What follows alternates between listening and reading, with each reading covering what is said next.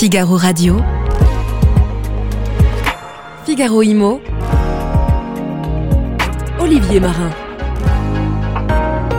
Figaro Radio. Village des athlètes, réversibilité, phase héritage, futur quartier, les Jeux olympiques et paralympiques préfigurent-ils l'urbanisme de demain? Figaro Imo, c'est parti.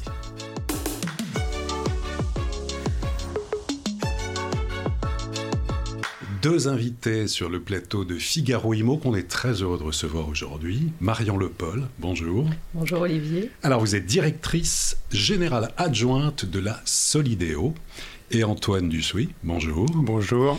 Vous êtes directeur stratégie et innovation de la Solidéo, la Solidéo étant la société de livraison des ouvrages olympiques. Alors on va parler des jeux, on va parler immobilier, mais tout d'abord en introduction, j'ai envie de vous demander, euh, bien sûr, se lancer dans cette aventure extraordinaire des, des Jeux olympiques et paralympiques. C'est une aventure collective, hein, c'est une aventure humaine extraordinaire. Dans quel état d'esprit, à six mois du lancement des Jeux, êtes-vous?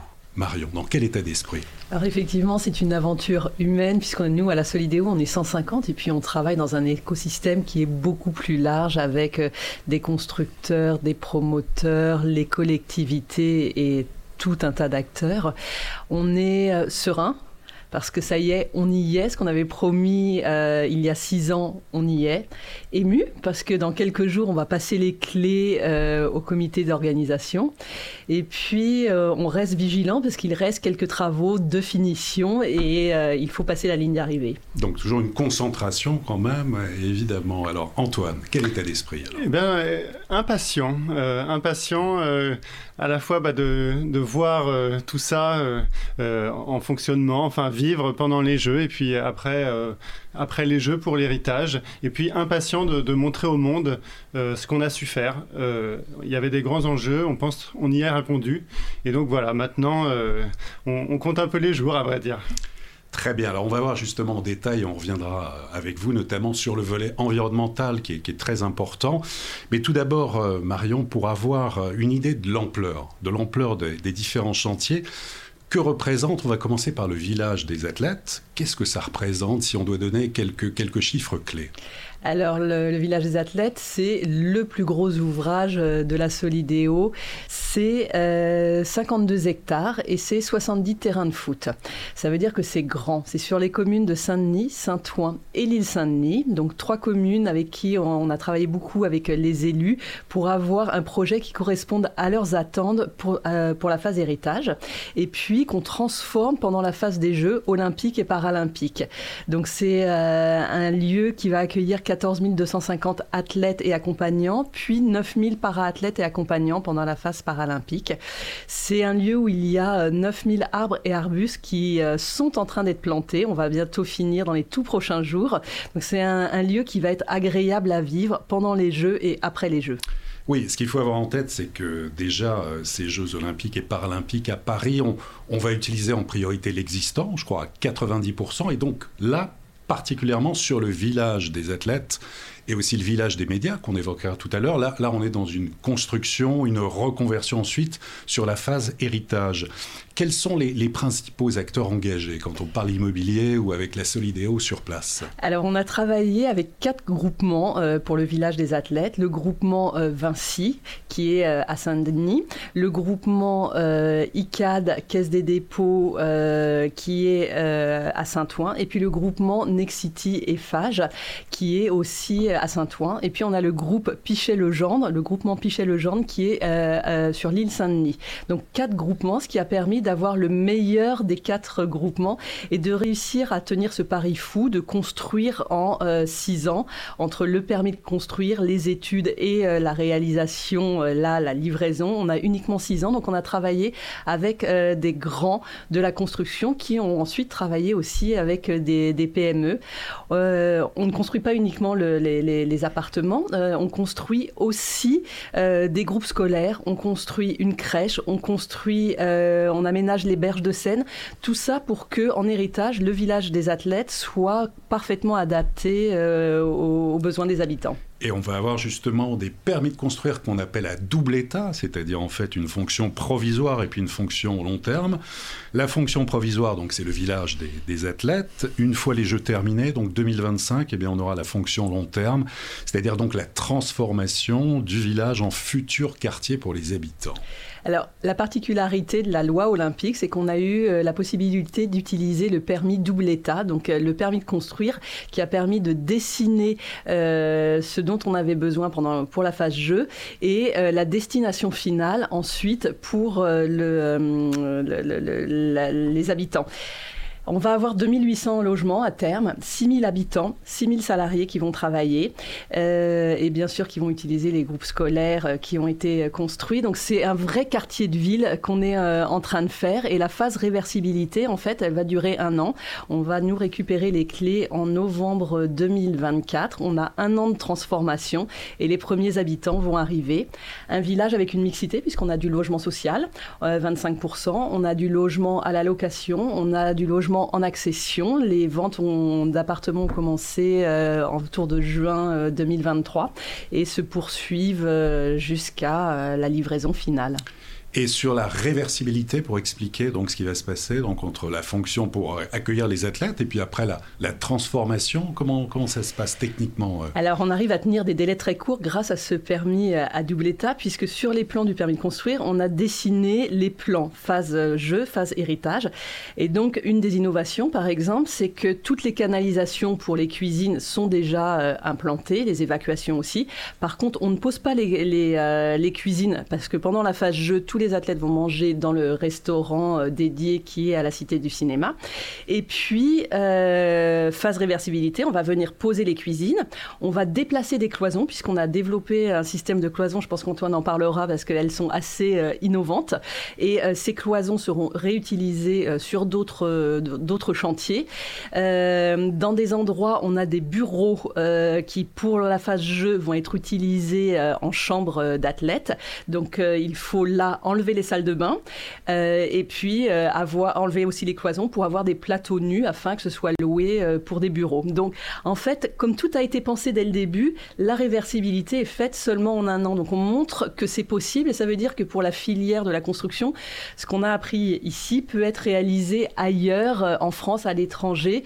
Et on, voit, j'entendais, il y avait le rapport sur le mal logement qui est sorti aujourd'hui, la Fondation Abbé Pierre. Et euh, dans les auditeurs, il y avait des questions qui disent, des, auditeurs qui posaient la question de mais pourquoi on a ces logements vides ou ces bureaux qui ne sont pas utilisés? Comment on pourrait faire? Eh bien là, nous, on a trouvé des systèmes qui permettent dès la construction d'avoir plusieurs vies pour le même bâtiment. Oui, ça a même fait des jaloux. On a parlé d'exemplarité. Je crois que le président de la République, justement Emmanuel Macron, l'a évoqué de pour accélérer aussi euh, différents projets euh, immobiliers, de passer par ce double état, de pouvoir changer, d'avoir cet aspect réversible. Alors, Antoine Dussouy, quelle a été la, la démarche initiale, on va dire, du, projet sur le, le, volet village des athlètes, la démarche initiale en termes d'innovation et de stratégie alors d'abord, stratégiquement, euh, on s'est tourné vers l'héritage, vers le futur. On n'a pas cherché à construire un village des athlètes et à se poser ensuite la question de qu'est-ce que ça peut devenir. On a construit un grand projet de quartier euh, avec 200 000 m2 de logements, 100 000 m2 de bureaux, 12 000 m2 de commerce et d'activité en rez-de-chaussée. Et, on a souhaité que ce projet euh, symbolise, concrétise euh, l'ambition d'avoir des jeux qui sont véritablement alignés euh, sur les accords de Paris. Et qu'est-ce que ça veut dire pour un projet de quartier comme ça? Ça veut dire pour nous montrer le chemin. Et donc, on a essayé d'avoir 10 ans d'avance sur la stratégie nationale bas carbone et d'appliquer pour des bâtiments dont les permis ont été obtenus en 2020 euh, des, euh, euh, ce qui pour nous représentait les prescriptions de l'année 2030. Et donc, en divisant par deux les émissions de carbone sur l'ensemble du cycle de vie, construction, enfin, cycle de vie et puis exploitation pendant 50 ans, en développant l'économie circulaire, en particulier, le village des athlètes s'est construit sur un site en réalité pour partie occupé, euh, avec en particulier une petite zone d'activité qu'on a déconstruite et 96% euh, des matériaux de déconstruction ont été réutilisés dans le projet. c'est un projet aussi qui cherche à réconcilier la ville et la nature et la biodiversité.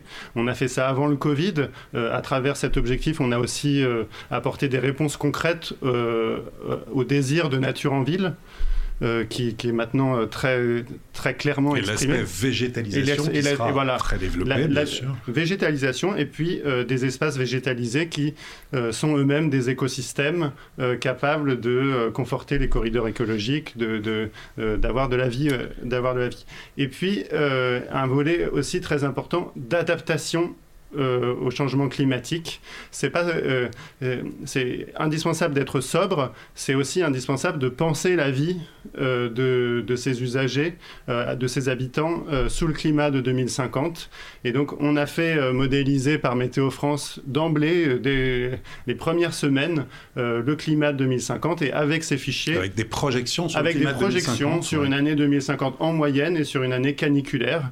Et à, à partir de ces fichiers, on a demandé euh, aux constructeurs de modéliser le comportement de leurs bâtiments et donc toutes les pièces euh, et à toutes les étapes du projet. Et on a à chaque fois été capable de vérifier euh, qu'on répondait à des critères de confort qu'on avait définis et, qui d'ailleurs euh, euh, nous ont permis d'apporter une réponse que nous on trouve satisfaisante pour le confort des athlètes pendant la phase jeu. Et alors justement, Antoine, sur le confort, là, notamment des appartements, sur la réversibilité, en complément de ce qu'indiquait Marion, euh, quelles, sont les, les- les- les données techniques Alors, importantes il y a déjà des ingrédients bioclimatiques, c'est-à-dire qu'on fait tout pour utiliser le rayonnement du soleil et la ventilation naturelle euh, pour le confort des, des gens qui vont vivre là. Et donc ça veut dire des bâtiments qui euh, se chauffent au soleil euh, l'été, euh, mais euh, qui savent s'en protéger l'hiver, mais qui Ouais. savent s'en protéger l'été.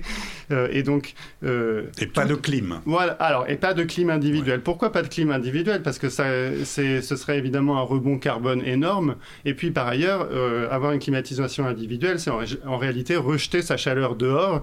Et donc, c'est condamner les espaces extérieurs. Vous pouvez vivre très, très confortablement à Phoenix dans un, à l'intérieur d'un logement, mais vous sortez pas dehors, euh, si ce n'est pour aller dans votre voiture climatisée. Et donc, c'est ce mode de vie à l'européenne qu'on doit savoir maintenir à travers des projets qui sont euh, innovants et qui prennent en compte euh, qui prennent en compte ce climat aussi, qui se cachent pas derrière le, on sait faire, etc. Parce qu'en réalité, le, climat change. Le climat de 2050, l'année moyenne, c'est le climat de Séville, c'est la canicule de 2003. Oui, que vous avez pris en compte. En matière d'innovation, toujours la gestion de l'eau. Eh bien, euh, d'abord, la gestion de l'eau, euh, c'est quelque chose qu'il faut traiter de façon euh, extrêmement complète et rigoureuse en lien avec cette ambition de, l'adaptation au changement climatique. Il faut être capable, en infiltrant les eaux de pluie, en ayant des espaces végétalisés en pleine terre, de créer des, îlots de fraîcheur en ville. Alors, il faut aussi de plus en plus s'occuper de la rareté de l'eau et même globalement du cycle de l'eau, de ce que l'eau contient, de comment elle est traitée. Et alors, on a développé euh, deux projets euh, pilotes euh, autour de, cette question-là. Un projet avec ICAD qu'on a appelé Bâtiment Cycle et qui traite complètement et valorise l'ensemble des eaux usées. Donc, euh, les urines sont euh, collectées séparément, euh, valorisées ensuite en engrais. Les eaux noires sont centrifugées, il y a une partie qui part en compost, et puis il y a une petite station d'épuration à l'échelle du bâtiment qui permet de faire de l'eau propre à partir des, eaux, des eaux qu'on dit grises, donc de douche, de cuisine, et, à partir des eaux noires. Et donc pour chacune de, ces eaux, des usages appropriés, mais qui peut aller pour les eaux grises jusqu'à euh, euh, ut- l'utiliser dans les lave-linges. Puisqu'en réalité, on est ouais, capable de faire de l'eau propre. Bon, eh bien, euh, on a euh, euh, pas simplement eu cette idée, on l'a complètement développée techniquement avec, avec des, des startups, Nereus, Tupi Organics, avec les AMO d'ICAD. Le- le- C'est prêt aujourd'hui techniquement et on a une dérogation. De, de l'État pour mener une expérimentation euh, de 4 ans. Et c'est vraiment indispensable d'avoir ce type de, de projet parce que euh, euh, vous voyez bien, aujourd'hui, on, on, on a besoin euh, d'intrants pour l'agriculture, euh, notamment en azote, en phosphore. Ouais. Ensuite, euh, ça repart euh, dans les eaux usées. on utilise beaucoup d'énergie pour le séparer, pour minéraliser à nouveau ces éléments, donc les renvoyer dans l'atmosphère par exemple sous forme de diazote.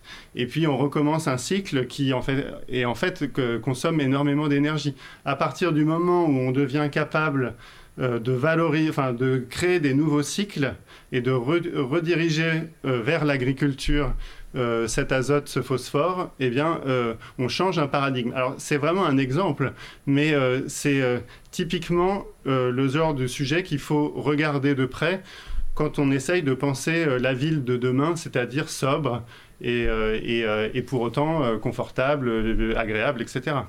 Sur la ville de demain et justement d'autres innovations, Marion, qu'est-ce qu'il faut retenir? Ce qui est intéressant, c'est qu'on a imaginé un certain nombre d'innovations euh, dans, le village des athlètes, des petites, des plus spectaculaires, des innovations de rupture. À différentes échelles. À différentes échelles, et que tout va être monitoré pour voir comment ça fonctionne. Moi, il y, a euh, une innovation qui me, qui me plaît beaucoup. Euh, on a des pavés qui sont faits avec, à partir de, de coquilles, de coquilles Saint-Jacques. Et c'est au niveau d'une allée principale, et ça récupère l'eau de pluie, donc quand on a de, de la En dessous, on a une petite centrale qui va permettre, au moment où il fera très chaud dehors, de ressortir euh, par vapeur d'eau euh, l'eau qui a été stockée et donc ainsi de rafraîchir l'espace public quand il fera très chaud. Donc on voit euh, plein on a aussi les aérofiltres faits par Aérophile, euh, qui sont euh, un, système pour traiter euh, les particules fines et avoir de l'air purifié. voilà, on a quelques innovations comme ça qui sont vraiment intéressantes. Très bien. Et en matière d'accessibilité et de biodiversité alors, d'accessibilité, euh, euh, c'est majeur. Le, village accueille euh, les, athlètes paralympiques et donc 100% des logements du village sont accessibles. Et puis, en fait, on a souhaité aller plus loin que la réglementation. La réglementation, vous savez, c'est avoir suffisamment d'espace pour les fauteuils dans les salles de bain, pour passer. Voilà. Et euh, aller plus loin, c'est avoir vraiment une conception universelle, c'est-à-dire se, se mettre dans, dans la situation euh, des personnes, donc qu'on soit en fauteuil, qu'on soit euh, malvoyant ou aveugle, qu'on ait des troubles cognitifs, et se dire comment je vis dans le logement, mais aussi en sortant de chez moi, dans l'espace public et jusqu'au transport. Et donc on a pensé à la fois les logements, on a beaucoup travaillé en pédagogie vis-à-vis des acteurs de la construction, grâce notamment aux athlètes paralympiques qui se sont mobilisés aussi pour euh, les, sessions de formation qu'on a, qu'on a mis en place. Qui ont fait des tests, enfin qui sont venus qui, ont fait des tests et puis qui ont expliqué la situation, leur situation, leur vie euh, quotidienne, leurs, attentes. Ouais. Et euh, euh, on a fait des revues de plans euh, nombreuses. On s'est fait aider par les associations. On a créé en fait un comité d'associations avec des représentants d'un peu des différents handicaps pour bah, évaluer les propositions qu'on qu'on faisait à la fois au niveau des logements, de l'espace public, de la signalétique aussi qui sera multisensorielle avec du son, avec des éléments tactiles. De façon à ce que véritablement euh, quelle que soit sa situation, on puisse vivre bien et se sentir bien euh, dans le village des athlètes pendant les Jeux et en héritage. Et sur l'aspect biodiversité Et sur l'aspect biodiversité, ce qu'on s'est dit, nous, c'est que la ville devait devenir support de biodiversité. Et donc la biodiversité, euh, en fait, on sait aujourd'hui que le développement des villes est une cause de l'érosion de la biodiversité. En France, on développe moins de villes maintenant, mais enfin, à l'échelle du monde, ça va être encore un mouvement majeur pendant les prochaines décennies. Et donc, il faut trouver des solutions pour que euh, la biodiversité s'accroche à la ville. Et donc, on a euh, finalement développé ce projet en ayant conscience de la biodiversité tout autour et en essayant de se dire, OK, on a par exemple des oiseaux, euh, de, la faune le long de la Seine. Comment, qu'est-ce qu'elle doit pouvoir trouver euh, dans notre village? Euh, Alors on a fait des toitures végétalisées importantes avec des épaisseurs de terre significatives qui vont avoir de la vie, qui vont pouvoir nourrir des oiseaux. on a fait, on a recherché à avoir un maximum de, pleine terre Alors c'est pas facile hein, en ville, il y a des parkings, euh, il y a des réseaux sous la terre, donc euh, avoir de, la pleine terre en ville, c'est un effort, c'est, euh, enfin, ça demande une rigueur de, conception qui est importante. Et puis chaque espace végétalisé est construit avec plusieurs strates, donc des buissons, des petits arbres, des grands arbres, certains qui vont pousser vite, d'autres qui vont pousser plus lentement, mais qui vont devenir plus dominants ensuite. Et, et quand on a pensé tout ça, on a pensé ça en dynamique et avec le climat qui change. Et donc on a mis des arbres qui sont que des essences locales, mais qui pour certaines euh, amènent un peu de diversité et de voilà des, des, des pins, etc.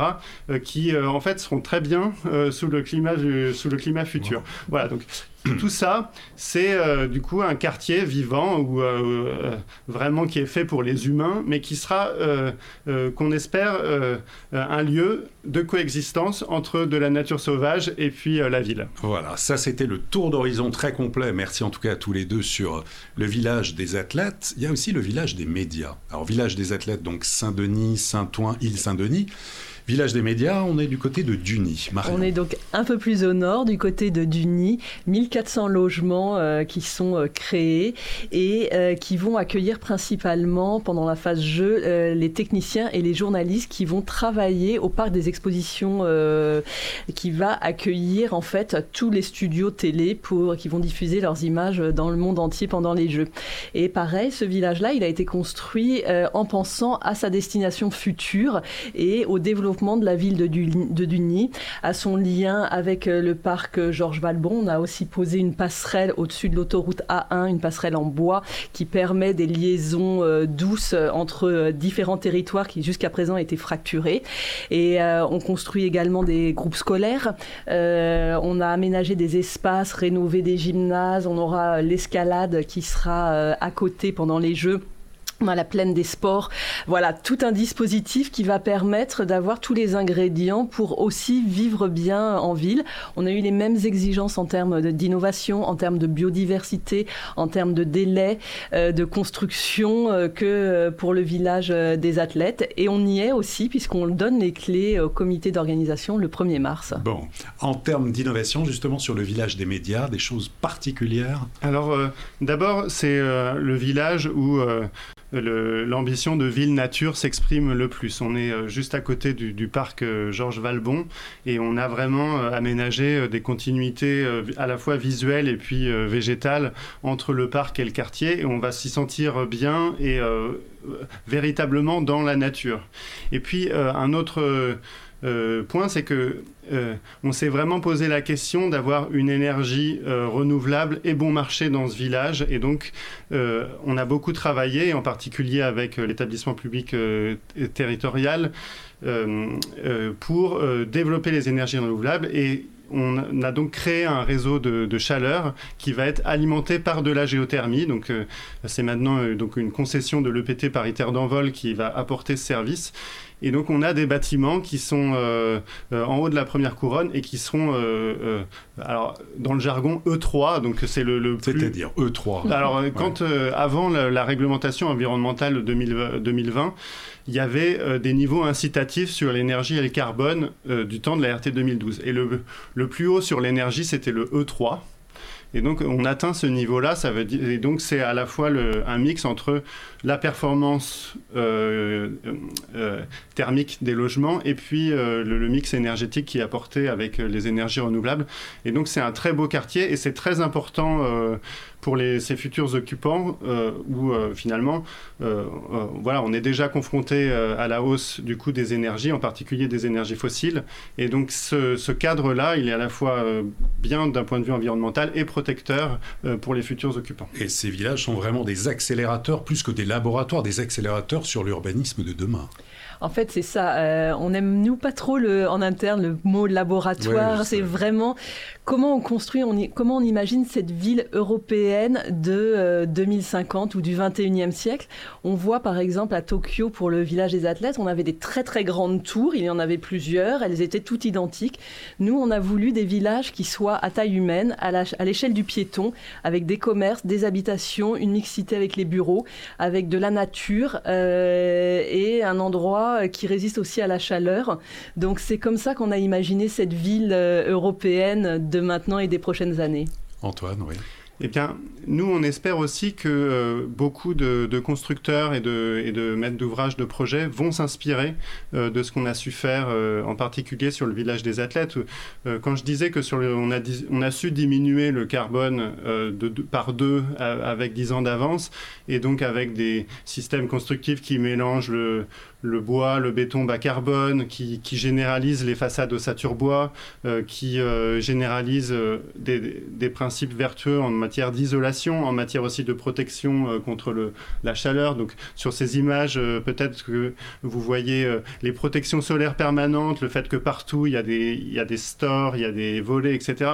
On n'a jamais fait les choses à moitié et c'est 100% des logements qui sont traités comme ça pour des prix de construction qui sont quand même compatibles avec l'économie résidentielle euh, en première couronne et donc généralisables euh, bien au-delà du village des athlètes.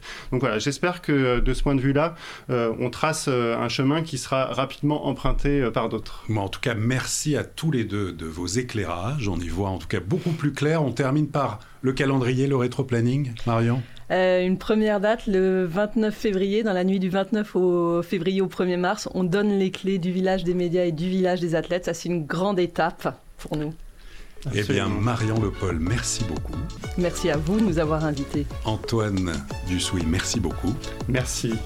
Et à très bientôt pour une prochaine émission de Figaro Imo.